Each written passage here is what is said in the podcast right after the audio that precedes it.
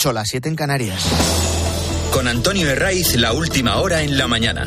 Cope, estar informado.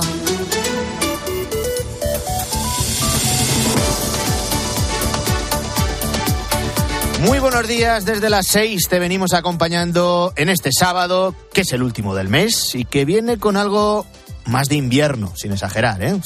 Una mínima de 2 grados bajo cero en Teruel, es de lo más habitual en la estación en la que nos encontramos, también la nieve en la Sierra de Madrid, en Castilla y León, en Aragón, en el Principado de Asturias, o la lluvia y el fuerte viento que espera para hoy en Galicia y en puntos del área cantábrica. Ninguno de estos fenómenos debería extrañarnos un 24 de febrero. La noticia sigue en Valencia, en el edificio del barrio de Campanar, que es el epicentro del dolor al que se dirigen todas las miradas. Acaba de amanecer en la ciudad y el último que nos llega no deja más que agrandar la dimensión de esta tragedia. El fuego que se inició el jueves ha dejado nueve muertos, nueve personas que quedaron atrapadas por las llamas. Y hay que decir que no es una cifra definitiva porque en principio hay una persona que todavía no ha sido eh, localizada. Por eso a lo largo de este sábado los bomberos y los agentes de la policía científica van a, van a seguir realizando batidas en el interior de ese edificio. Eh, vamos a volver a ese punto del barrio de eh, Campanar entre las calles Maestro Rodrigo y el poeta Rafael Alberti. Allí está Vicente Ordaz. Vicente, ¿qué tal? Muy buenos días. ¿Qué tal, Antonio? Saludos, buenos días. Bueno, el estado del edificio, ese esqueleto completamente carbonizado, sigue dejando hipnotizados a todos los que pasan por allí, a los que acuden por curiosidad. Las primeras luces del día empiezan a despuntar en Valencia. Eh, ¿Qué ves, Vicente? Pues eh, veo un contraste, Antonio, un contraste, lo estabas explicando tú. Ha amanecido en Valencia hace poco más de media hora. Valencia, y tú conoces bien esta ciudad, es una ciudad eh, que ya en esta época del año, y aunque estés hablando de esas temperaturas, bueno, pues eh, tiene una luz, yo creo que incomparable. Va a ser un sábado precioso, como casi todos. Luce ya casi el sol y tenemos cielo despejado. Y el contraste es que enfrente de mí tengo una imagen que solamente te trae eh, tristeza, odio, muerte y malas sensaciones. Era un edificio que lucía formidable hasta el jueves a mediodía y que hoy es un amasijo de hierros y con el que todavía además no se sabe qué es lo que, lo que va a ocurrir. A esta hora y por aquí, fíjate, a las 8 de la mañana de un sábado, pues eh, no hay prácticamente nadie. El tráfico está cortado en todas las calles colindantes. Como tú también apuntabas, sí que están los cuerpos de seguridad, la policía, que en los próximos minutos va a entrar, y luego lo comentamos buscando a ese último desaparecido, también equipos de bomberos, pero reina la tranquilidad, pero sobre todo la tristeza, la tristeza y el dolor de ver cómo en apenas 35 minutos, que es lo que nadie se explica, un edificio de 14 plantas y 138 viviendas ardió para dejar nueve muertos y a esta hora un desaparecido. En un principio ayer se dio la cifra de 10 muertos, fue una cifra que conocimos a través de los canales oficiales, luego hubo una rectificación, una matización, son nueve cadáveres confirmados, eh, lo que nos lleva a señalar que hay una persona, la apuntabas, que no ha podido ser localizada y que se desconoce si está en el interior del edificio. Una vez se haga mm, completamente de día, Mm, van a continuar las batidas eh, los bomberos y de la policía científica, ¿no? Así es, Antonio. Lo van a hacer además durante los próximos minutos. Te sitúo. La policía y los bomberos han efectuado ya dos batidas en el interior del edificio. Lo pudieron hacer ayer a partir de las 12 del mediodía aproximadamente, que es cuando ya eh, bajó la temperatura después del incendio y pudieron entrar. En esas dos batidas han localizado los nueve cadáveres, de los que tenemos ya desgraciadamente referencia, y no tenemos noticia alguna de esa persona desaparecida. Por un lado, los cuerpos de seguridad con los que hemos tenido la oportunidad en COPE de poder conversar con ellos hace unos minutos. Eh, les parece parece extraño que después de dos batidas no hayan podido encontrar ese cuerpo. Se va a centrar, hasta donde hemos podido saber, la, investigación y los primeros trabajos de la mañana en la planta donde se originó el fuego, además de la siguiente por arriba y por abajo, la novena y la séptima. El fuego se originó en la octava porque en esa zona, evidentemente, hay mucho más escombro y es mucho más difícil poder acceder al interior de las viviendas y hacer una, un trabajo más minucioso que en las plantas más bajas o también incluso en las más altas, donde el daño, aunque todo ha sido mm, batido por el fuego, fue menor, pero también se considera extraño que casi 72 horas después de ese, o 48 horas después, mejor dicho, de ese, de ese incendio, y después de ver como, por ejemplo, ayer cuatro personas que se daban por desaparecidas y que estaban fuera de Valencia y pudieron contactar con sus familiares, también con los cuerpos de seguridad y explicar que se encontraban sanas y salvas, también se considera extraño que pasado ese tiempo esta persona desaparecida no haya dado señales de vida. Bueno, mientras continúa la investigación, Vicente, hay 400 personas que lo han perdido todo. Más de un centenar han pasado su segunda noche alojados en hoteles, otros en casas de familiares, de, amigos. Y hemos ido conociendo anuncios en las últimas horas eh, por parte de las administraciones. ¿Por dónde van a ir esas ayudas? Bueno, pues las ayudas que anunció ayer el presidente de la Comunidad Valenciana, Carlos Mazón, y que se van a oficializar el próximo lunes en un consejo extraordinario que va a tener el Pleno del Consejo, abarcan fundamentalmente, Antonio, tres líneas. La primera, ayudas directas de cuatro a seis mil euros para comprar en seres de primera necesidad, incluso para comprar, por ejemplo, un coche. Ahora van a aparecer un montón de historias. Ten, por ejemplo, presente que prácticamente todos aquellos vecinos que estaban en aquel momento en, el edificio, en, Maestro Rodrigo, tenían sus coches debajo de, de en, el parking, aparcados debajo de, de, su casa. Hay gente que lo ha perdido absolutamente todo. Ayer hablábamos en la puerta del hotel SH Valencia Palace, en el que se encuentran hospedados la mayoría de ellos. Había una chica que decía que no tenía ni tarjeta bancaria. Bueno, pues ayudas directas de 4 a 6 mil euros para compras y enseres de primera necesidad. Una segunda ayuda de entre 1.000 y 1.500 euros para todos aquellos que quieran durante estos próximos meses o incluso desgraciadamente años alquilar una vivienda.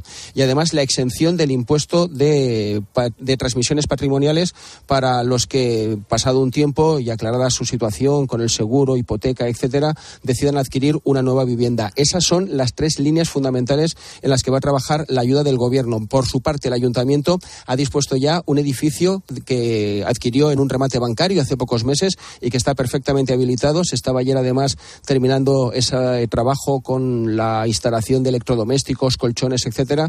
Es, una, es un edificio de 131 viviendas en la que todos aquellos vecinos que han perdido sus casas en el incendio van a poder irse a vivir por tiempo indeterminado. E igualmente también, tanto el Ayuntamiento como el Consejo han anunciado que los vecinos que quieran estar en un hotel durante las próximas semanas no hay una fecha ni muchísimo menos marcada para que tengan que abandonar esas instalaciones y buscar otra ubicación también más adelante. Bueno, pues esta es la última hora en directo junto a ese edificio arrasado por las llamas. Vamos a agarrarnos a la esperanza. Eh, decíamos que hay una persona que no ha podido ser localizada todavía. Se desconoce si está en el interior de, del edificio siniestrado eh, o que por lo que sea, por las razones, aunque hayan pasado muchas horas, todavía no se le ha podido localizar. Nos agarraremos a la esperanza. Fíjate, en ese aspecto, Antonio, hay, hay, hay algo que nos tiene que, que, llevar a lo que tú estás diciendo. La cifra de desaparecidos el jueves por la noche, con todavía los bomberos trabajando en el incendio y con los drones sobrevolando los drones de bomberos el edificio, era de 19 desaparecidos. Ayer a las 8 en punto de la mañana, la alcaldesa de Valencia, María José Catalá, en conexión en directo con Carlos Herrera, anuncia además en esta casa en primicia que los desaparecidos eran entre 9 y 15. Ayer la cifra de fallecidos eh, que da delegación de gobierno al filo de las 6 de la tarde era de 10, luego fue de 9, con lo cual tengamos la esperanza de que esta persona, bueno, pues esté en algún otro lugar o no haya podido contactar por la razón que sea y finalmente podamos contar que son 9 los fallecidos y no 10 en este trágico incendio. Vamos a agarrarnos a ese, ese resquicio. Eh, Vicente Ordaz, en directo desde Valencia. Gracias, un fuerte abrazo. A ti siempre, Antonio. Bueno, entre todas las historias de vida eh, que hemos ido conociendo en las últimas horas, pues está la de Sara y Amar.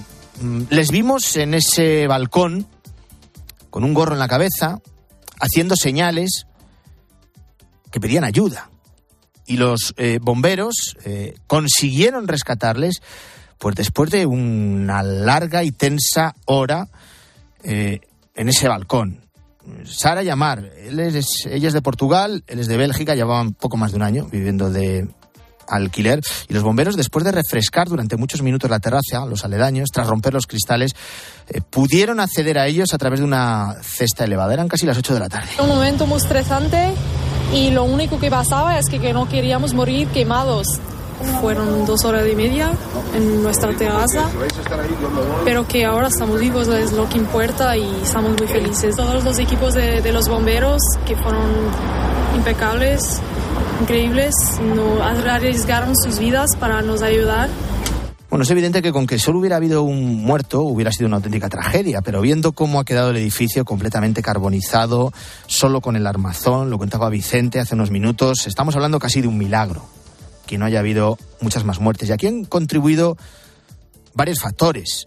El primero es la rápida intervención de los bomberos. El segundo, la hora. A las cinco y media de la tarde hay gente trabajando, familias con niños que no han vuelto pues, a casa porque tienen extraescolares, en fin, todo tipo de casuísticas. Esto ocurre por la noche y es evidente que el desalojo no es tan rápido. Y dentro de los factores de suerte o que han contribuido a que la tragedia no sea mayor, hay una persona a la que muchos de los vecinos del edificio consideran ya como un, como un héroe. Fue consciente de lo que estaba ocurriendo nada más iniciarse el incendio. Conocía al dedillo todos los rincones del edificio. También la vida de muchos de los vecinos, sus rutinas, lo que hacían, si estaban o no en el interior de su casa. Y esa persona es Julián. Julián es el conserje del edificio. Había mucho humo y en cuanto se percató de lo que ocurría, subió a esa planta entre la séptima y la octava donde se había iniciado el, el fuego. Comenzó a llamar a todas las puertas reloj, una a una, fundamentalmente en aquellas en las que él sabía que había gente mayor y personas con una movilidad reducida. Las llamó e incluso las acompañó por las escaleras y a la salida. Ya una vez, en el momento en el que se encontraba fuera del edificio, los bomberos no le dejaron salir. Todo esto, Julián, el conserje del edificio, se lo ha contado a Pilar Cisneros en la tarde de Cope. Me dediqué a bajar gente para abajo y los bomberos vinieron enseguida, pero fue todo muy rápido. El fuego corrió mucho, mucho, mucho corrió. Llegó un momento que había tanto humo, tanto humo, había gente que se ha quedado, por desgracia, se ha quedado dentro. Los bomberos llegó un momento que no me dejaron subir. Y me dijeron los bomberos que me quedara en el patio de la entrada por si ellos necesitaban algo, me lo pedían. Lo primero fui a por los mayores. Estuvimos llamando a, a los vecinos a ver quién, quién localizamos, a quién no. El testimonio íntegro con el vídeo de la entrevista de Pilar Cisneros en la tarde de Cope lo puedes volver a escuchar y a ver en nuestra web, en cope.es. Por cierto, a partir de las 10, en directo desde Valencia, programa especial del fin de semana de Cope con Cristina López Lichtin al frente de todo el equipo. Esto en cuanto al incendio, en cuanto a la última hora, pero la gran noticia también de hoy sábado sigue siendo el caso Coldo, que es ya el caso Ábalos. Una moción de censura a favor de la recuperación de la normalidad de nuestra vida pública. Sacar de la política la corrupción y volver a hablar de lo que importa a la ciudadanía. Este es José Luis Ábalos durante el debate de la moción de censura que permitió a Pedro Sánchez llegar a Moncloa. Y esto sirve para comprobar el momento en el que las elecciones se vuelven en tu contra.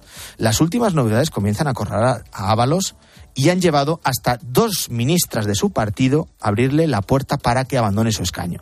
Lo que sabemos es que la trama a la que se vincula a su ex asesor, a Coldo García, ingresó más de 52 millones de euros por contratos de compraventa de mascarillas durante lo peor de la pandemia.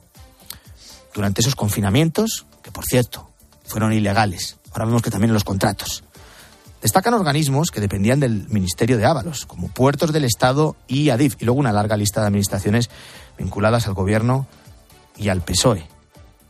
Ahí está el Ministerio del Interior, ahí está el Ejecutivo de Baleares, que presidía entonces la hoy presidenta del Congreso, Francina Armengol, y ahí está también el Gobierno de Canarias en manos del socialista Ángel Víctor Torres. ¿Qué sabemos? Pues que Coldo García incrementó en un millón y medio de euros su patrimonio tras la adjudicación de los contratos de mascarilla. El dinero lo invirtió en propiedades inmobiliarias que trató de ocultar poniéndolas a nombre de su mujer o de su hija menor de edad. Las informaciones también acorralan cada vez más al exministro de Fomento porque hay pinchazos telefónicos de los investigadores que incluyen conversaciones más que comprometedoras para el exministro. Por eso, decía, hay dos ministras del gobierno que le abren la puerta a que deje su escaño. Y una de ellas no es una cualquiera, es la vicepresidenta, que es la número dos del PSOE y que es María Jesús Montero. Parece que no hay ningún tipo de reproche penal o de delito al señor Ávalo y por tanto le corresponde a él tomar cualquier decisión. Yo sé lo que yo haría, yo sé lo que yo haría. No puedo decir lo que el señor Ávalo quiere hacer o va a dejar de hacer. Yo sé lo que yo haría. ¿Y, usted dejaría el escaño? Usted sabe lo que yo haría. ¿Qué sabía el ministro Ábalos de todo esto? ¿Intermedió? ¿Intercedió? Para que su mano derecha accediera a esos contratos en la compra de mascarillas que en realidad sirvieron para enriquecerse con mordidas ilegales? ¿Un asesor tan próximo al ministro toma decisiones por sí solo? Las palabras de María Jesús Montero responden en parte a muchas de estas preguntas. Hay más noticias en este sábado, te las voy a contar ya en titulares con Claudia Cid. Guerra estancada. Hoy se cumplen dos años de la invasión de Rusia en Ucrania y el conflicto se cronifica. Desde Kiev siguen exigiendo a sus aliados más ayuda ante evidentes signos de agotamiento. El Congreso de Estados Unidos mantiene el bloqueo a nuevos paquetes de ayuda militar a Ucrania. Milagro. Alejo Vidal Cuadra relata por primera vez los detalles del atentado que sufrió en noviembre en pleno centro de Madrid. El disparo le entró por la mandíbula y la detonación le ha perforado el tímpano. No tiene duda de que detrás de este intento de asesinato está el régimen iraní. Sanción histórica. La CNMC propone multar a Booking con 486 millones de euros por abusar de su posición de dominio. Las asociaciones hoteleras han denunciado que el portal de reservas no permitía que los alojamientos ofrecieran un precio más bajo del fijado por Booking. La compañía ya ha avisado de, de que recurrirá a la decisión definitiva. Bueno, una de las protagonistas del deporte es la selección española de fútbol femenino. Ha conseguido un logro. Nos llevan hasta los Juegos Olímpicos. Joseba Larrañaga, buenos días. Hola, ¿qué tal? Buenos días. El fin de semana deportivo ha comenzado con el extraordinario papel de la selección femenina que anoche ganó 3-0 a Países Bajos en la Cartuja, clasificándose para la final de la Nations League. Y además clasificándose para los Juegos Olímpicos de París. Va a ser la primera vez que participe en unos Juegos Olímpicos y al margen de todo lo que ha pasado, la calidad de este equipo es una barbaridad y lo demuestra afortunadamente en cada partido. Nuestra liga entra en el último tercio después de que el empate del Madrid en Vallecas alimentara la teoría de que todavía hay lucha por el título, pero la derrota del Girona en San Mamés supuso que los blancos aumentaran todavía más la brecha. Seis puntos a los gerundenses y ocho al Barça. Así está la clasificación y nos agarraremos a cualquier resquicio para pensar que todavía todavía no está todo decidido, pero está muy claro que el Madrid es el más solvente y que tiene la liga en el bolsillo, sabedor además de que en estas circunstancias es el que mejor se desenvuelve. Y ello a pesar de las numerosas bajas, importantes bajas que está sufriendo. La última, la de José Lu, el delantero centro, que va a estar tres semanas ausente por un edema óseo en el tobillo derecho. El Madrid recibe al Sevilla para cerrar el domingo con el regreso de Sergio Ramos a Chamartín. Habrá reconocimiento al Camero, que sin duda ha sido uno de los jugadores más importantes de su historia, sobre todo la historia contemporánea. El Girona recibirá el lunes al Rayo y el Barça esta tarde al Getafe, en un partido que Xavi cree que no se debía disputar por la cercanía del partido de Champions. Como saben, los dos equipos de Valencia, el Valencia y el Levante, han aplazado sus partidos tras lo sucedido el jueves en la capital del Turia. Ojalá el deporte y la radio sirvan para mitigar el dolor que está sufriendo la gente cercana. Buen fin de semana para todos. Antonio de Ray. La mañana. Cope, estar informado. En la radio. En la radio. Todo pasa en Cope. pasa en Cope. Hay una última hora. Está ardiendo un edificio de 14 plantas en Valencia. Mira la imagen ahora, repleta de coches de policía. Personas fallecidas, algunas desaparecidas. ¿Cómo ha sido ese momento del rescate de esas dos personas? Y ellos estarían congelados, empapados. Y nada, todo el mundo pues venga los lloros, venga el aplauso. Han perdido su casa, sus recuerdos, sus pertenencias. ¿Qué se siente cuando se pierde todo? Y esto es dantesco, me ha quedado todo. Está todo el. La alcaldesa de Valencia es María. Los técnicos han apuntado alguna sorpresa especial por la velocidad. El viento parece ser y también es posible el revestimiento, pero es una primera valoración. En la radio todo pasa en COPE. Buenos días. En el sorteo del Eurojackpot de ayer, la combinación ganadora ha sido 10, 19, 22, 37 y 41. Soles 2 y 6. Recuerda, ahora con el Eurojackpot de la 11, todos los martes y viernes hay botes millonarios. Disfruta del día. Y ya sabes, a todos los que jugáis a la 11, bien jugado. Estoy buscando unos neumáticos casual, con un look de entretiempo y tal, para la playa, la nieve, la lluvia, vamos, para todo el año. Si lo que quieres es algo que agarre con todo, los neumáticos cuatro estaciones son tendencia. Aprovecha el 2x1 de Peugeot Service con las mejores marcas y triunfa en cualquier pasarela, esto carretera. Condiciones en peugeot.es. No te olvides de Ucrania. Después de dos años, la guerra continúa. No te olvides de su iglesia, que te necesita para sanar las tremendas heridas psicológicas de una población traumatizada. En esta cuaresma, ayuda a la iglesia en Ucrania a llevar su cruz con COPE y ayuda a la iglesia necesitada. Llama ahora al 91 725 92 12 o dona en ayudalaiglesianecesitada.es. Con Antonio Herraiz, la última hora en la mañana. Cope, estar informado.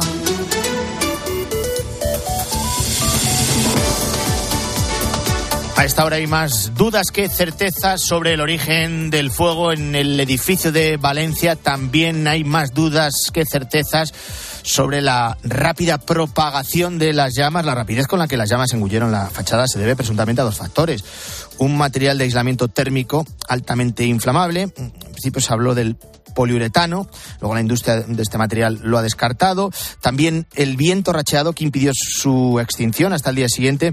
Eh, pero ¿dónde estaba exactamente el problema con el aislamiento? Vamos a conocer más detalles y voy a saludar a las 8 y 20 a Rafael Rollo, que es su director de calidad y acreditación de la Escuela de Ingeniería Industrial de la Universidad Politécnica de Valencia. Profesor, ¿qué tal? Muy buenos días. Buenos días, ¿cómo, va eso? Bueno, pues eh, vamos a intentar aclarar a los oyentes algunas eh, cuestiones que no es fácil hasta ahora. Hay que decir que la investigación continúa, que está en una fase muy inicial. Pero ¿cuál fue mm, el error principal que permitió que el fuego se propagara rápidamente? Si el material de aislamiento que eh, sí. ¿tú, has, ¿Tú has estado alguna vez en Valencia, en las fallas? Muchas veces, sí. Pues en las últimas quemas ¿no? de, de estos monumentos falleros, nos damos cuenta de que la combustión se produce de una manera muy rápida, muy virulenta y además con un humo muy negro. Y eso es exactamente lo mismo que ocurrió en, los edificios. Entonces, eh, se están utilizando en los monumentos falleros unos materiales modernos eh, que son inflamables, pero con los cuales se modela muy bien eh, las esculturas. Entonces, ese mismo material estaba seguro en el, en el, en el edificio. Segunda cuestión. Eh, yo quiero, por favor, romper una lanza a favor del aislamiento térmico. El aislamiento térmico es fundamental para ahorrar energía en los edificios, que es de las pocas posibilidades que tenemos hoy en día para ahorrar energía y además mantener un nivel muy alto de confort. Por favor, eh, la causa no ha sido del aislamiento térmico, la causa ha sido, como siempre, tristemente, por un trabajo mal realizado. yo, yo quiero que eso, que eso podemos puntualizar que no es ese material de aislamiento eh, que puede que sea inflamable, sí, pero estamos hablando de la forma en la que se ha aplicado en ese edificio. El aislamiento térmico es necesario, Puede ser de tipo artificial, como sería seguramente el que se utilizó en este edificio, o de tipo natural, pero lo que intenta es tener en su interior un gas en reposo, en este caso aire. Pero de, verdad, el problema es utilizar eh, un material que en este caso es inflamable y que fácilmente eh, se puede mm, propagar el fuego. En estos momentos hay aislamientos térmicos artificiales inertes, que no son combustibles y por tanto no propagan el fuego. Y entonces vuelvo otra vez a lo mismo. Es un problema de utilizar las cosas y de trabajar como Dios manda, ¿eh? como toca. Eh, eh, lo, único que, viendo lo que ha ocurrido en este edificio de Valencia, nos hace pensar que hay otros inmuebles en, el, en los que ese aislamiento térmico necesario eh, que tienen prácticamente muchísimos edificios en España no se ha aplicado también eh, correctamente. ¿Se deberían intensificar en todo caso las inspecciones para comprobar que ese aislamiento ¿eh? térmico ha sido colocado correctamente? Yo, por favor, aconsejo a cualquier comunidad de vecinos que viva en, una, en, una, en, un, en un edificio cercano a, esa, a esa época, que revise con su administrador, que se haga un peritaje y se compruebe si se ha utilizado aislamiento si es un aislamiento de tipo inflamable. Eso es lo que tenemos que intentar, evitar que se vuelva a producir un hecho como este, que ha sido horroroso. Bueno, pues nos quedamos con ese mensaje. Rafael Rollo, su director de calidad y de acreditación de la Escuela de Ingeniería Industrial de la Universidad Politécnica de Valencia, al que yo le agradezco mucho que haya estado esta mañana en directo con nosotros. Un fuerte abrazo, gracias. Gracias a vosotros por darnos la posibilidad de dirigiros a vuestra audiencia. Muchísimas gracias. Buen sábado. Eh, Ana Huertas, ¿qué tal? Buenos Hola, días. Antonio, buenos bueno, días. Los periódicos, sin duda, se centran en esas historias, eh, nombres y apellidos que ha dejado esta eh, tragedia de Valencia. Mm, el mundo pone nombre y rostro precisamente a estas víctimas, en concreto a Marta, Ramón y a sus dos niños de tres años y quince meses que murieron asfixiados, dicen en el baño de su casa, tratando de escapar de las llamas. Estremecedor el relato que recogen en este diario, en el que cuentan además que Marta estuvo hablando por teléfono con su madre hasta que la señal se cortó. En el diario ABC la portada la cubre en su mayoría una fotografía de las ruinas de ese edificio valenciano devorado por las llamas y en la que se ve cómo bomberos y policía científica trabajan precisamente para recoger muestras. También encontramos el, relato de los bomberos, ¿no? Eh, sí, en un reportaje sí, de la acompaña la imagen también, ¿no?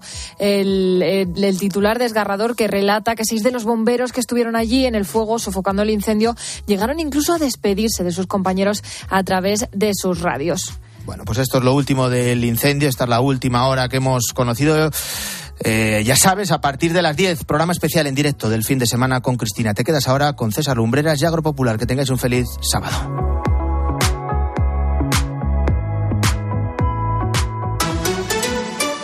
Antonio de Ray. La mañana. Escuchas Cope. Y recuerda, la mejor experiencia y el mejor sonido solo los encuentras en cope.es y en la aplicación móvil. Descárgatela.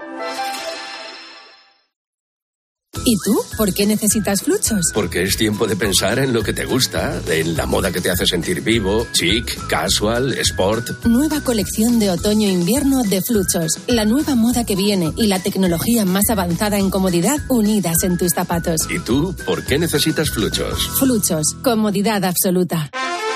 La palabra ladrón puede significar dos cosas. Clavija donde poder conectar tu coche eléctrico o persona que roba el cable de tu coche eléctrico. Ahora el seguro de coche eléctrico e híbrido enchufable de línea directa también significa dos cosas. Que además de ahorrarte una pasta, también te cubre el cable de recarga en caso de robo. Cámbiate y te bajamos el precio de tu seguro de coche sí o sí. Ven directo a lineadirecta.com o llama al 917-700-700. El valor de ser directo. Consulta condiciones.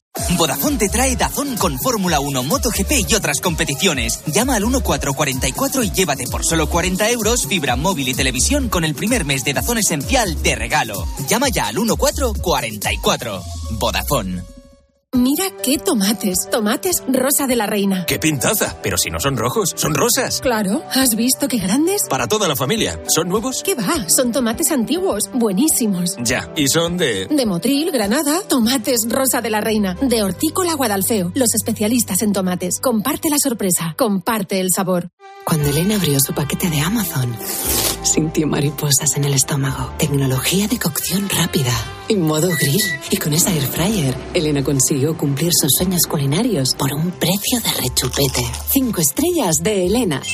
Productos estrella precios estrella. Empieza a buscar en Amazon hoy mismo. En hay cars. Hay. En hay.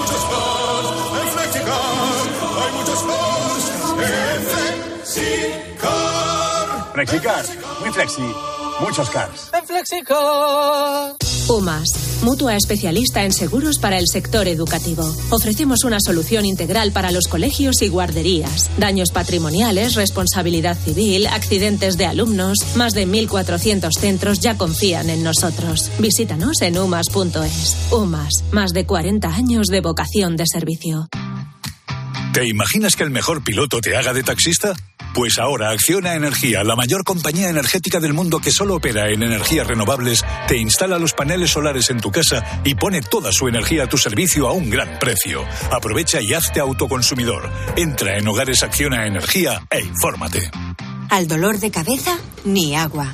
Al dolor muscular, ni agua. Y al dolor articular, ni agua. Ibudol es el primer ibuprofeno bebible en formato stick pack para aliviar el dolor rápidamente, con agradable sabor y sin necesidad de agua. Al dolor, ni agua. Ibudol tenía que ser de Kern Pharma. Lea las instrucciones de este medicamento y consulte al farmacéutico. Sobre la erupción del Vesubio del año 79 después de Cristo, que sepultó, entre otras cosas, otra impresionante biblioteca de papiro. Era de Pisón, que es el suegro de Julio César, nada menos. Él tenía una villa en Herculano, al lado de Pompeya. Cuando fue descubierta, bajo 30 metros de lava petrificada, lo que encontraron fue una biblioteca privada alucinante. Los martes a las once y media de la mañana, Javier Sierra en Herrera en Cope. Alucina.